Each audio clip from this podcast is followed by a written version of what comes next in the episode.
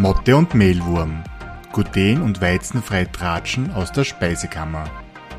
Von und mit Martina und Ria, zwei Diätologinnen und Produktentwicklerinnen, die genauso wie die Motte und der Mehlwurm verliebt sind in alternative regionale Backzutaten. Sie plaudern aus dem Mehlkästchen mit Tipps und Tricks rund um eine gluten- und weizenfreie Ernährung auf Österreichisch. Hallo und Servus. Hallo Martina, guten Morgen. Willkommen zur Folge Nummer 6. Kaum zu glauben, aber so laufen die Wochen dahin, oder? Das ist ein Wahnsinn. Und wir haben ja tatsächlich noch länger über das letzte Thema ein bisschen nachgedacht, nachsiniert und es auf uns wirken lassen und entschieden, dass wir da noch ein bisschen weitermachen, oder? Ganz genau, da müssen wir einfach nur ein bisschen in die Tiefe gehen. Vor allem Also- weil ja uns beide das so gepackt hat und mitunter der Sauerteig ein Grund war, warum wir uns lebensmitteltechnologisch dann nochmal ein bisschen vertieft haben, die letzten Jahre. Ganz genau. Also wir können sofort eine Triggerwarnung ausgeben, das wollte ich schon immer mal machen. Heute geht es total stark um einen Sauerteig. Also falls irgendwer das nicht aushält und uns nicht zuhören kann, muss er Angst vor Mikroorganismen ja, oder so. genau, vor Hefen und vor Bakterien dann bitte jetzt wieder ausschalten. Ansonsten gehen wir einfach voll tief rein. Genau, aber trotzdem so, dass man na immer was versteht. Also wir müssen da jetzt nicht im Fachlatein herumwerfen mit den Begriffen, aber wir wollen uns das ein bisschen genauer anschauen, was der kann, was der tut, vor allem was ihn so besonders macht, weil eigentlich ist ja nicht viel dabei beim Sauerteig, außer Mehl und Wasser. Aber bevor es zum Sauerteig kommt, gibt es ja noch was anderes, oder? Da muss man jetzt helfen. Schwere? Frage. Na, das Anstellgut ist immer so ein Ach so, Der ganz Starter genau. Diese Begrifflichkeiten, da Richtig. sowieso- dort fängt schon mal an, dass sich da eigentlich nie jemand auskennt, was ist ein Anstellgut, was ist das Sauerteig, warum ist das ist ja das Gleiche oder was gibt es da noch alles an Starter, Starterkultur. Genau. Rein technisch gesehen ist ja die Zubereitung eines Sauerteigs der Prozess der Fermentation, den man sonst auch von Joghurt zum Beispiel kennt. Und das ist ja momentan auch ein bisschen eine, eine Modeerscheinung. Fast ist immer, ich finde es auch genial, ich finde es super cool und sch mir schmeckt es und es ist auch natürlich mit einem gesundheitlichen Mehrwert verbunden.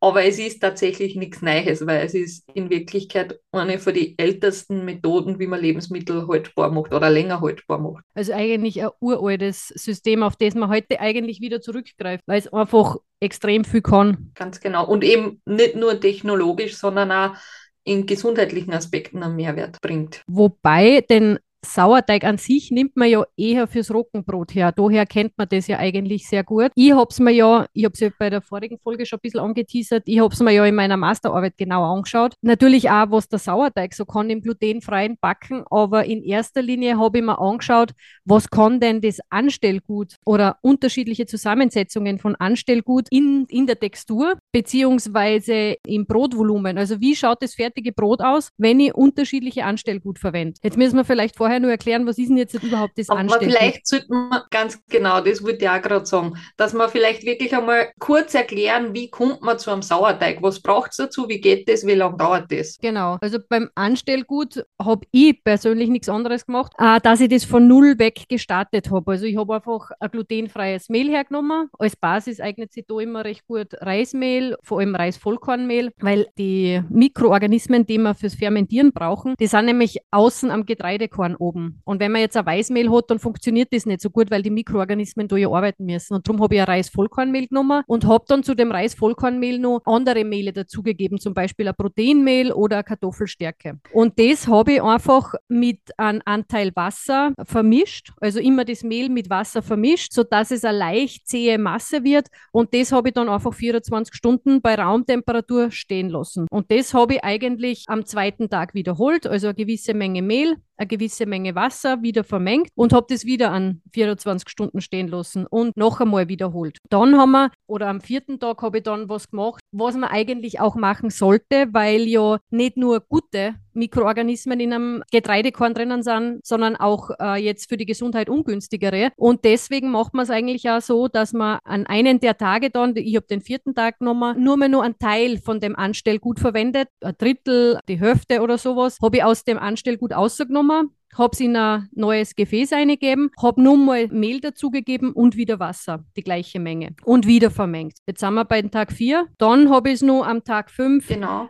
Gleich gemacht. Also ich habe wieder eine Menge Mehl eingegeben, eine Menge Wasser, dass sie das wieder zu so einer schönen äh, zähen Masse verbindet und habe es dann wieder über 24 Stunden stehen lassen. Und dann war eigentlich mein Anstellgut fertig. Habe ich jetzt da irgendwas Wichtiges vergessen? Das heißt, man kann es, na gar nicht, man kann es zusammenfassen, ein Anstellgut oder der Beginn eines Sauerteiglebens ist nicht mehr wie Mehl, Wasser und Zeit. Weil ohne Richtig. Zeit geht es nicht. Das kann man nicht beschleunigen, sondern das braucht es halt einfach, damit die am Getreide anhaftenden Mikroorganismen ins Arbeiten kommen. Vielleicht auch noch ein guter Aspekt zum einen, du hast das erwähnt, dass man irgendwann einen Teil nur mehr außernimmt. Einerseits, um wirklich das gezielter zu kultivieren, die Mikroorganismen oder die positiven da weiter zu füttern. Ein anderer wesentlicher praktischer Punkt ist da auch sicher, dass ich dann proportional mehr Mehl eingeben messert, wenn ich schon mehr Anstellgut mhm. habe, damit es wirklich wieder aktiv gefüttert wird. Weil wenn ich jetzt dann schon, sagen wir mal, 300 Gramm Anstellgut habe und wieder nur 50 Gramm Mehl dazu gebe, dann ist das weit zu wenig Futter für den Richtig. Sauerteig. Da messen die halt auch wieder viel mehr.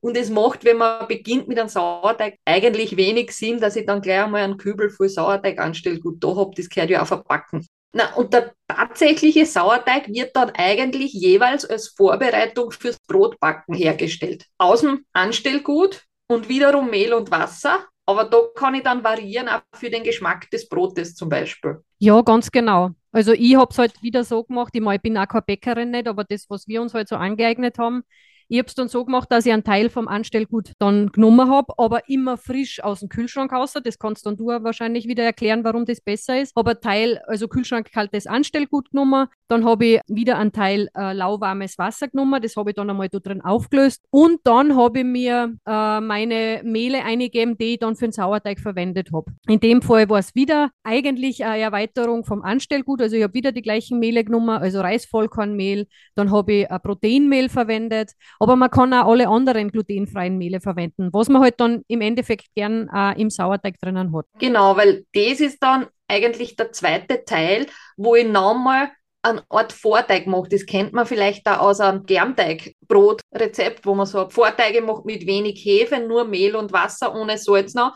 Und da ist es halt so, dass man als Triebmittel das Anstellgut einnimmt und dem wiederum Zeit gibt, mit der Mehlmenge für den Teig dann äh, schon die Vorarbeit zu leisten, damit genug Triebkraft dann da ist für den Brotteig, den fertigen. Das dieser Vorteig, den hat man halt auch mindestens acht Stunden oder zwölf Stunden meistens stehen, bevor man das dann tatsächlich mit dem Brotrezept fertig macht. Mit unseren Backmischungen geht das dann ganz easy. Da habe ich die fertige Backmischung und gebe einfach diese Menge Sauerteig und Wasser dazu.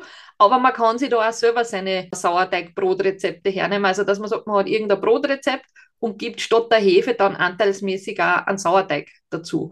Und da ist es wiederum spannend, dass es wirklich einen Unterschied macht, wie viel Prozent Sauerteig man zum Rezept, zum restlichen Mehl dann dazu gibt. Das ist aber tatsächlich eher eine geschmackliche Frage dann und natürlich wieder eine Frage der Zeit, wie lange braucht dann das fertige Brot, bis es durchsäuert ist, beziehungsweise bis dann die Triebkraft im ganzen Brot sich ausgebreitet hat, ausreichend. Die Bäcker haben da natürlich wieder genaue Prozentangaben, wie viel Prozent das vom Teig sein soll. Also 5 bis 20 Prozent habe ich da mal gelesen. Genau. Und da muss man dann, da kommt dann auch wieder ins Spiel, ob das einstufig oder mehrstufig das Verfahren ist, weil ein Bäcker kann dann mit 20 Prozent, also Sauerteig drinnen, das Ganze ja noch zwei, dreimal gehen lassen und wieder zusammenschlagen und vermischen. Wir haben die Erfahrung gemacht, für uns ist es praktikabler, wenn man sagt, wir lassen den, wir machen ein Anstellgut, das nehmen wir dann für einen Sauerteig her und diesen Sauerteig geben wir ins Brot und das wird nach der Gare dann gebacken. Also ohne, dass wir es nochmal vermengen und zusammenschlagen. Und wenn ich natürlich mit weniger arbeite, dann muss ich ihm wieder mehr Zeit geben, damit ich denselben Effekt habe. als wie wenn ich sage, ich gehe gleich mit 40 Prozent oder was hinein. Jetzt habe ich aber noch eine andere Frage, Martina. Man weiß ja, dass diese Mikroorganismen Teile des Getreides, egal ob glutenhältig oder glutenfrei, anfangen zum laienhaft Ausdruck vorverdauen. Also die spalten das auf, die bearbeiten das, weil sie sich einfach im Rahmen ihrer eigenen Versorgung oder Ernährung dem zunutze machen und dann wird es für uns leichter verdaulich und bekömmlich. Und natürlich wird da zum Beispiel bei einem normalen Weizenmehl das Gluten mit abbaut, weil die Mikroorganismen machen ja da keinen Unterschied, ob das jetzt Gluten ist oder nicht. Und dann hört man oder liest man öfters, dass halt ein Sauerteig Gluten abbauen kann. Dass das dann plötzlich quasi glutenfrei sein soll durch einen Sauerteig. Genau. Und wie siehst du das? Würdest du sagen, wow, das geht sicher? Weil Fakt ist, es wird auch Gluten durch den Sauerteig abgebaut, aber wäre das dann für glutenfreie Ernährung noch tolerierbar oder lässt sich das da einbauen? Also ich würde mal als erste Antwort Nein sagen, weil wir wissen ja, beim glutenfrei muss es tatsächlich wirklich auch glutenfrei sein. Das sind die 20 Milligramm pro Kilogramm, wenn ich mich jetzt richtig erinnere, ganz genau. Im Grunde ist es so, wenn man äh, Roggenmehl zum Beispiel jetzt hernimmt und mit einem glutenfreien Rohstoff immer wieder aufdünnt, so wie es wir jetzt schon gemacht haben, also so schrittweise verdünnen sozusagen, dann kann man den Roggenmehlanteil natürlich irgendwann einmal auf ein Minimum reduzieren. Aber man kann am Ende keine Glutenfreiheit garantieren. Also wenn sie wer wirklich glutenfrei ernähren will, dann sollte er sowas bitte nicht machen, weil wir wissen ja auch, dass der, der Staub beim Bäcker ausreicht, äh, damit genau. das nicht mehr glutenfrei ist. Und ich würde mich nicht drüber trauen über sowas. Warum denn dann nicht gleich einen glutenfreien Sauerteig verwenden? Ganz richtig. Und man muss auch dazu sagen, das, was wir alle miteinander zu Hause machen, das ist ja einfach ein spontaner Sauerteig. Also wir haben ja da weder gezielt irgendwelche Mikroorganismen, die vielleicht ganz konsequent auf die und die Art von, von Inhaltsstoff des Getreides hingehen, eingeben. Noch haben wir standardisierte Prozesse oder es wird ein Glutengehalt zwischendurch gemessen. Das heißt, für den Hausgebrauch, wenn man wirklich sagt, glutenfrei, dann muss man auch wirklich mit glutenfreien Rohstoffen arbeiten. Auch wenn es grundsätzlich richtig ist, dass der Sauerteig, also die Mikroorganismen des, des Sauerteigs auch Gluten abbauen können. Aber wir haben nie die Garantie, ob das lang genug und ausreichend war, dass wirklich der Glutengehalt dann so niedrig ist, dass er in, im Rahmen einer Erkrankung noch tolerierbar wäre. Was natürlich jetzt die Werkzeuge, was du jetzt gerade erwähnt hast, die das Gluten abbauen, auch noch können, ist ja, dass sie eigene Getreidebestandteile abbauen. Und das ist ja auch was, was der Sauerteig macht, dass er die Säure im Teig so übersetzt, dass das Abbauen dieser Getreidebestandteile verzögert wird oder verhindert wird. Vor allem beim Roggenmehl ja ist es eigentlich so. Genau. genau, du kennst ja sicher die, die Brote, die, ja, wir haben es eh schon mal Leberkastbrote genannt, aber das ist so eine Kombination aus Leberkastbrot, also unten ist der dichte Teil und oben ist dann ein Loch drinnen unter der Kruste. Kannst genau, diese Riesenlöcher und man hört ja oft im glutenfreien Backen passiert das ab und zu. Genau. Aus was für einem Grund auch immer. Sei es, dass es zu lange geknetet, zu intensiv geknetet wurde oder dass das Verhältnis dann nicht stimmt zwischen Verdickungsmittel und Wasser. Aber es wird auch gern dann in die auf Social Media gesagt, ah super, dann habe ich wieder ein großes Loch fürs Nutella oder so. Ja. Also nur damit ihr wisst, für welche Brote wir da jetzt reden, die wirklich unten komplett speckig sind und oben ein Riesenloch haben, wo man quasi eine Höhle fast vermuten kann. Und das sind klassische Brotfehler auch im glutenhaltigen Backen zum Beispiel, wie genau. du so schön gesagt hast. Also gerade beim Roggenteig ist das oft ein Thema. Das funktioniert ja tatsächlich auch so, dass man sagt, die Mikroorganismen, die sich vom Mehl Bestandteilen ernähren und die abbauen, scheiden CO2 aus, also Kohlendioxid. Und genau dieses Gas wird im Brot dann gehalten und macht eigentlich eine lockere Krume oder macht diese Lufteinschlüsse. Aber dafür muss der Teig halt einfach so weit stabil sein, dass er die Luft erhalten kann in die kleinen Teile. Und das wiederum ermöglicht auch der Sauerteig. Der verbessert auch die Struktur so vom Brot, dass das Gas besser gehalten wird, so wie du jetzt gerade gesagt hast. Genau, und das finden ja wir zwar so spannend, dass wir das vorher in unserem Tun beobachtet haben, dass das einfach das Ganze verbessert, dass da Elastik, also Elastizität reinkommt in den Teig, obwohl kein Gluten drinnen ist. Und wie wir uns dann im Rahmen vom Studium näher damit auseinandergesetzt haben, haben wir auf einmal gesehen, weil es gibt schon Leute, die haben genau das untersucht, die haben sich das angeschaut und das lässt sich tatsächlich auf das zurückführen, dass die Mikroorganismen, also sei es die Hefen und die Bakterien, die im Sauerteig drinnen sind, die Stärke oder die Inhaltsstoffe, die Nährstoffe, die man über das glutenfreie Mehl füttert, dem Sauerteig, bauen die, Achtung, jetzt kommt wieder ein Fachbegriff, in Exopolysaccharide um. Und das ist nichts anderes wie in dem Milieu oder in dem Klima entstehende Mehrfachzucker. Die aber eben diese besonderen Eigenschaften haben, dass sie ein bisschen zäh sind und eine gewisse Elastizität bringen.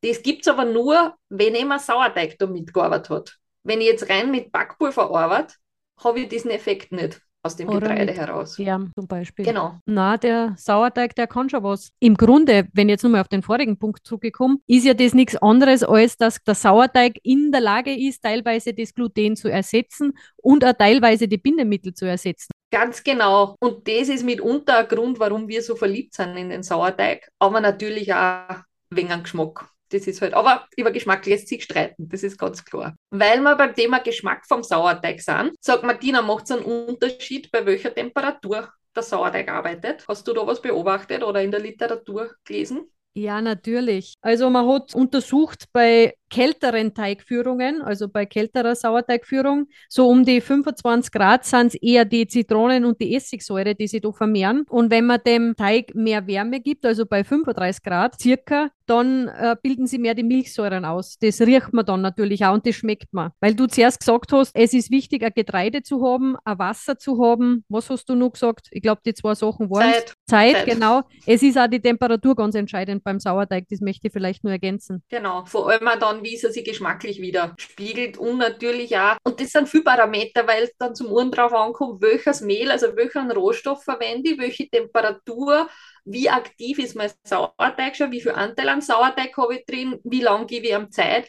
Also es sind ganz, ganz viele Stellschrauben, an die man drehen kann, sodass es eigentlich sehr herausfordernd ist, ein Sauerteigbrot immer gleich schmeckend herzustellen. Außer es ist halt eine große Bäckerei, die ihre Prozesse hat, wo ich auch einen Gärschrank habe, wo ich weiß, die Temperatur habe, der Ablauf ist so und so. Aber jetzt rein zu Hause zu backen, ist es ganz schwierig und man kennt es ja auch, dass oft das Wetter ein bisschen mitspielt fragt es mir nicht, warum das so ist oder was die Erklärung dafür ist, aber es gibt Tage, da funktioniert das Bock einfach nicht so, wie es drei Tage vorher funktioniert hat, zum Beispiel. Ist oft ärgerlich. Man macht alles gleich, aber das kann natürlich dann auch am Sauerteig liegen, der eben genau. wieder irgendwie, keine Ahnung, sich äh, mikrobiologisch verändert hat. Eben vielleicht auch durch Temperaturgegebenheiten, durch Feuchtigkeit, durch Luftdruck oder sonstiges. Aber es ist einfach, muss man unterm Strich sagen, ein Lebewesen. Und das natürlich auch mit der Umwelt interagiert. Das, das kann auch sein, was sind für Mikroorganismen jetzt in der Luft, wo er steht. Weil was schon wichtig ist, ein Sauerteig für die Vorbereitung zum Brotbacken sollte nicht dicht verschlossen stehen, sondern eigentlich nur abdeckt. Also auf jeden Fall geschützt vor die ganzen Muckerlern, die gerade umfliegen, diese Mingerl und die Fruchtfliegen und so, aber nicht direkt dicht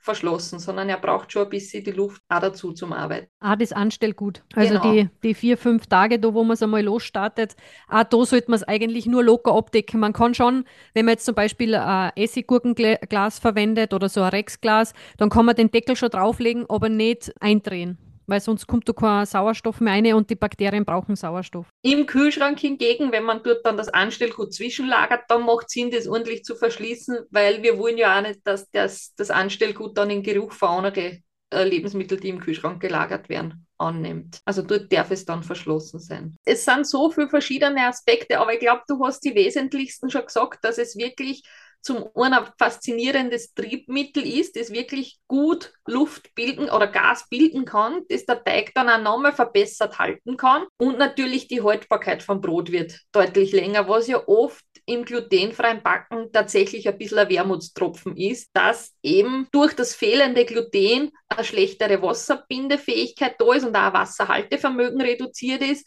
und oft auch ein Anteil von isolierter Stärke drinnen ist, das natürlich auch das Brot schneller altbacken werden lässt und dadurch trocken und hart wird. Und da wirkt halt der Sauerteig super entgegen. Da zahlt es sich tatsächlich aus, einmal den Aufwand zu betreiben und vorab ein Anstellgut zuzubereiten, das dann eh immer im Kühlschrank ist, aber wirklich das Brotbacken etwas zu planen und sagen, okay, ich weiß, ich will übermorgen ein frisches Brot, wann fange ich dann an, mein Sauerteig mit Hilfe vom Anstellgut anzusetzen und nachher zu backen und nochmal genug Zeit zum Gehen einplanen. Weil es ist nur passive Zeit. Man braucht aktiv nicht viel dazu tun, aber man muss es halt rechtzeitig beginnen, damit das Sauerteig arbeiten kann. Und auch wenn man jetzt sagt, okay, das klingt jetzt total einfach, vielleicht klingt es auch nicht einfach, aber es ist schon ein bisschen, am Anfang ist schon ein bisschen eine Tüftelei. Also es ist jetzt nicht so, dass das es kann sofort gelingen, natürlich, aber man sollte jetzt auch nicht gleich die Flinte ins Korn werfen, wenn, keine Ahnung, irgendwelche Mikroorganismen wachsen, die sie ins Grünliche verfärben und das ist dann quasi irgendein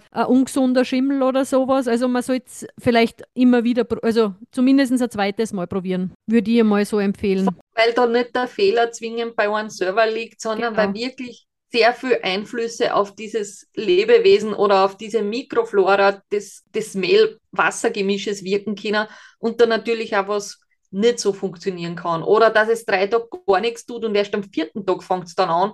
Also auch nicht die Geduld verlieren, sondern wirklich einmal beobachten und dranbleiben und wie du schon gesagt hast, zur Not ein zweites Mal probieren. Mhm. Wenn man mal einen Dreh heraus hat, ist es wirklich keine Hexerei. Aber es braucht halt ein bisschen Zeit und Überwindung, dass man sich mit einem neuen Thema auseinandersetzt, sagen wir es einmal so. Und es sind da einfach sehr viele Mikroorganismen drinnen, wenn man sich denkt, in so einem äh, Sauerteig, in so einem gesunden Sauerteig sind circa 50 Arten von Milchsäurebakterien drinnen und 25 unterschiedliche Hefen. Das musst du mal vorstellen. Das ist jetzt auch ein gutes Stichwort, was man vielleicht noch ergänzen kann. Ein Sauerteig ist nicht hefefrei. Also im Sauerteig habe ich auch Hefen drinnen. Aber natürlich, das haben wir, glaube ich, auch beim letzten Mal schon besprochen, es sind andere Hefen, eher wildere Hefen, als wie die standardisierte Hefe zum Backen, die man sonst im Würfel oder in getrockneter Form kaufen kann. Und tatsächlich macht es dann oft einen Unterschied in der Verträglichkeit, wo man sagt, okay, ein Gebäck mit sehr viel Frischhefe zum Beispiel oder getrockneter Hefe wird aufgrund vom Histamingehalt teilweise schlechter vertragen und auch ein Sauerteig hat relativ hohen Histamingehalt. Kann aber sein, dass er besser bekömmlich ist. Aber dazu können wir ja vielleicht einmal eine Kollegin, die wirklich in der Beratung mit Betroffenen tätig ist, fragen, was ihre Erfahrungen sind, wie viele Leute dann tatsächlich einen Sauerteig vielleicht besser vertragen im Vergleich zur Hefe. Ja, ich denke, wir haben Fakten geliefert zum Sauerteig. Ich glaube, wir könnten wieder ewig weiterreden, aber dann gehen wir nur mal eine Spur in die Tiefe. Vielleicht fällt uns ja wieder mal was ein, was wir besprechen können zum Sauerteig, aber das soll es für heute mal gewesen sein, oder Ria? Genau, und wenn ihr Fragen zum Sauerteig habt oder andere Anregungen und Ideen, dürft euch natürlich gerne wieder melden unter podcast.mottemelwurm.at oder eben unsere Social Media Kanäle. Und Martina, vielleicht kannst du auch die Zubereitungsanleitung für Anstellgut, da haben wir ja schon was ausgearbeitet, in die Shownotes einpacken. Genau, weil das klingt in der, in der gesprochenen Theorie immer schwieriger, als wie wenn man dann vielleicht so eine Anleitung zur Hand hat. Das Bocke mit eine, ja? Genau. Also auf der Website, wo es auch unsere Backmischungen gibt, haben wir die Zubereitungsanleitung und die Martina wird den Link in die Shownotes platzieren. Natürlich. Ja, dann wünschen wir alle viel Glück beim Anstellgut machen und beim Sauerteig machen. Genau, ausprobieren. Die Tage werden eh immer wieder kürzer, da passt es gut, wenn man am Abend, wenn es draußen schon finster ist, sich dann quasi seinem neuen Haustier, dem Anstellgut widmen kann und da herum experimentiert. Aber behandelt sie es gut und stellt es auch irgendwo hin, wo es schon warm ist. Also nicht in die kälteste Ecke des Hauses oder der Wohnung, sondern irgendwo in der Nähe von einer warmen Stelle. Das ist vielleicht nur wichtig. Genau, also Zimmertemperatur. Genau. Und wir sind gespannt und berichtet gern, was aus euren neuen Haustieren und Mitbewohnern geworden ist. Sehr cool. Viel Spaß beim Probieren und wir sehen uns in zwei Wochen wieder. Bis dahin, viel Spaß, viel Vergnügen, macht's es gut. Ciao, tschüss. Tschüss.